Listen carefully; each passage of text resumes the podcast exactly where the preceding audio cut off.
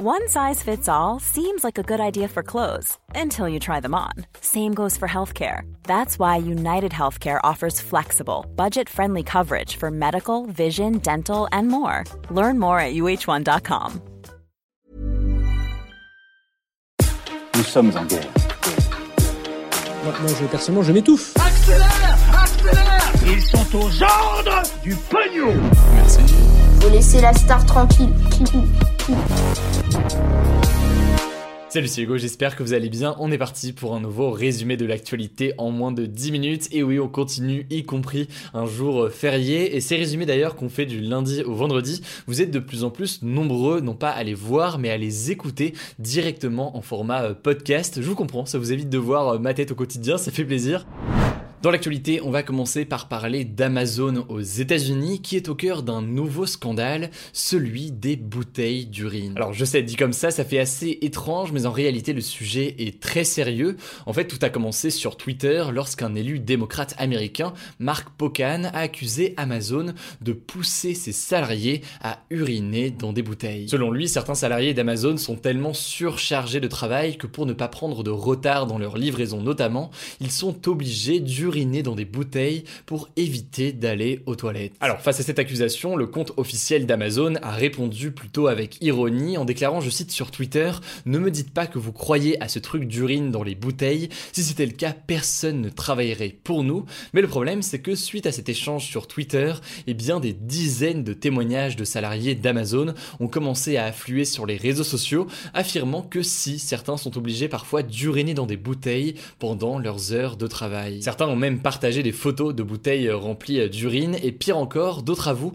avoir déjà été obligés de déféquer dans des sacs en plastique à l'arrière de leur camion car ils n'auraient pas eu le temps de s'absenter pour faire leurs besoins durant leur livraison. Alors ce lundi, Amazon a finalement reconnu que ses salariés se retrouvaient parfois dans des situations où faire ses besoins n'est pas évident. Cette affaire relance en tout cas le sujet des conditions de travail au sein d'Amazon, un sujet qui est souvent pointé du doigt aux États-Unis mais aussi en France. Affaire à suivre donc dans les jours à venir.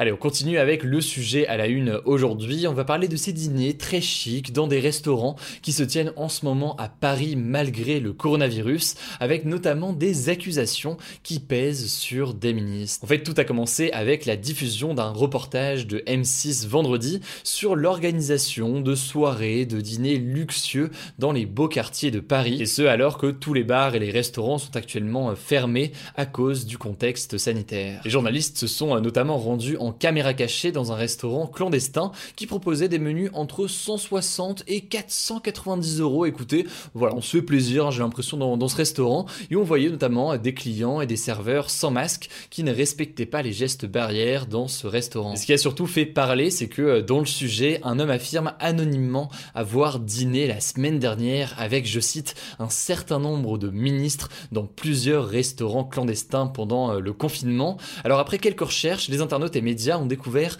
qu'il s'agissait de Pierre-Jean Chalençon, un riche collectionneur et propriétaire du Palais Vivienne à Paris, qui organise de tels événements et de tels restaurants le soir. Pierre-Jean Chalençon avait d'ailleurs accordé une interview en février au youtubeur Sam Zira dans laquelle il affirmait qu'il avait beaucoup d'amis au gouvernement comme la ministre de la Culture Roselyne Bachelot ou encore le porte-parole du gouvernement Gabriel Attal. Gabriel Attal qui devait selon lui venir dîner prochainement dans son club privé à Paris. Alors face à cette polémique, eh bien Pierre-Jean Chalençon s'est rétracté dans un communiqué en affirmant qu'il faisait, je cite, de l'humour en évoquant la présence de ministres, mais vous l'imaginez, ça n'a pas convaincu tout le monde, ou alors à minima, ça a fait beaucoup réagir. Alors plusieurs ministres ont réagi, comme le ministre de l'économie Bruno Le Maire qui s'est dit convaincu qu'aucun membre du gouvernement n'avait participé à ces dîners et qu'il était d'ailleurs curieux d'avoir euh, des noms. Le porte-parole du gouvernement, euh, Gabriel Attal, de son côté, a affirmé qu'il ne croyait pas une seule seconde à cette histoire et qu'il ne connaissait pas Pierre-Jean Chalençon. De son côté, la secrétaire d'État chargée de la citoyenneté, Marlène Schiappa, a réagi en expliquant que si des ministres avaient effectivement enfreint des règles, il fallait qu'ils soient pénalisés, je cite, comme n'importe quel citoyen, mais aussi qu'ils démissionnent du gouvernement. Et enfin, le ministre de l'Intérieur, Gérald Darmanin, a demandé au préfet de Paris d'ouvrir une enquête sur ces fameux restaurants clandestins. Il faut savoir que les organisateurs de ces soirées risque un an de prison et 15 000 euros d'amende pour mise en danger de la vie d'autrui. En tout cas, cette polémique, elle relance la question de l'inégalité entre les personnes les plus aisées et les plus pauvres pendant euh, la pandémie, notamment avec ce système d'amende de 135 euros si vous êtes dehors alors que vous n'êtes pas censé être dehors, 135 euros quand vous êtes au SMIC ou alors que vous êtes étudiant, c'est beaucoup, alors que 135 euros quand vous êtes très riche, eh bien logiquement c'est quasi rien. Au passage, c'est intéressant de noter que sur ce sujet, eh bien dans plusieurs pays nordiques, notamment euh, en Finlande, un certain nombre d'amendes sont proportionnelles à vos revenus, donc plus vos revenus sont élevés, eh bien plus l'amende pour un excès de vitesse par exemple sera élevée. Allez, on est parti pour un résumé de l'actualité euh, en bref, et là en l'occurrence c'est pas mal un récap de deux actus qui se sont passés euh, ce week-end, et donc on va pouvoir euh, évoquer rapidement aujourd'hui. Alors première actu qui s'est passée ce week-end, l'homme d'affaires Bernard Tapie et sa femme ont été victimes d'un cambriolage très violent dans la nuit de samedi à dimanche chez eux en Seine-et-Marne. Ils ont été réveillés dans leur sommeil par quatre hommes en combinaison noire qui les ont frappés avec une matraque et ligotés avec des câbles électriques.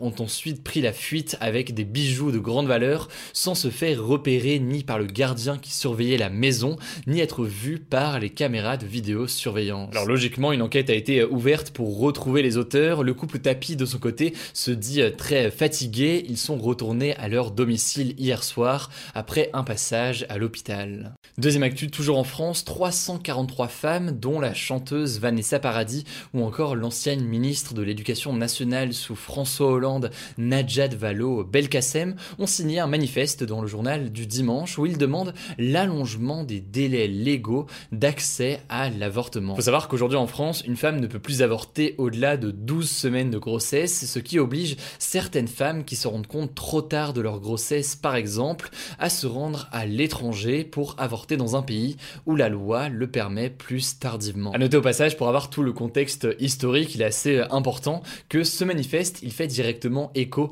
à un autre manifeste qui a marqué l'histoire de la lutte pour le droit à l'avortement. En effet, le 5 avril 1971, donc il y a tout juste 50 ans, 343 femmes, dont Simone de Beauvoir ou encore Catherine Deneuve, signaient un manifeste où elles avouaient s'être fait avorter au moins une fois dans leur vie. Une tribune qui était publiée donc en 1971 à une période où l'avortement était passible d'une peine de prison. Alors quelques années plus tard, le droit à l'avortement est finalement inscrit dans la loi, avec notamment la loi Veil en 1975, portée par la ministre Simone Veil.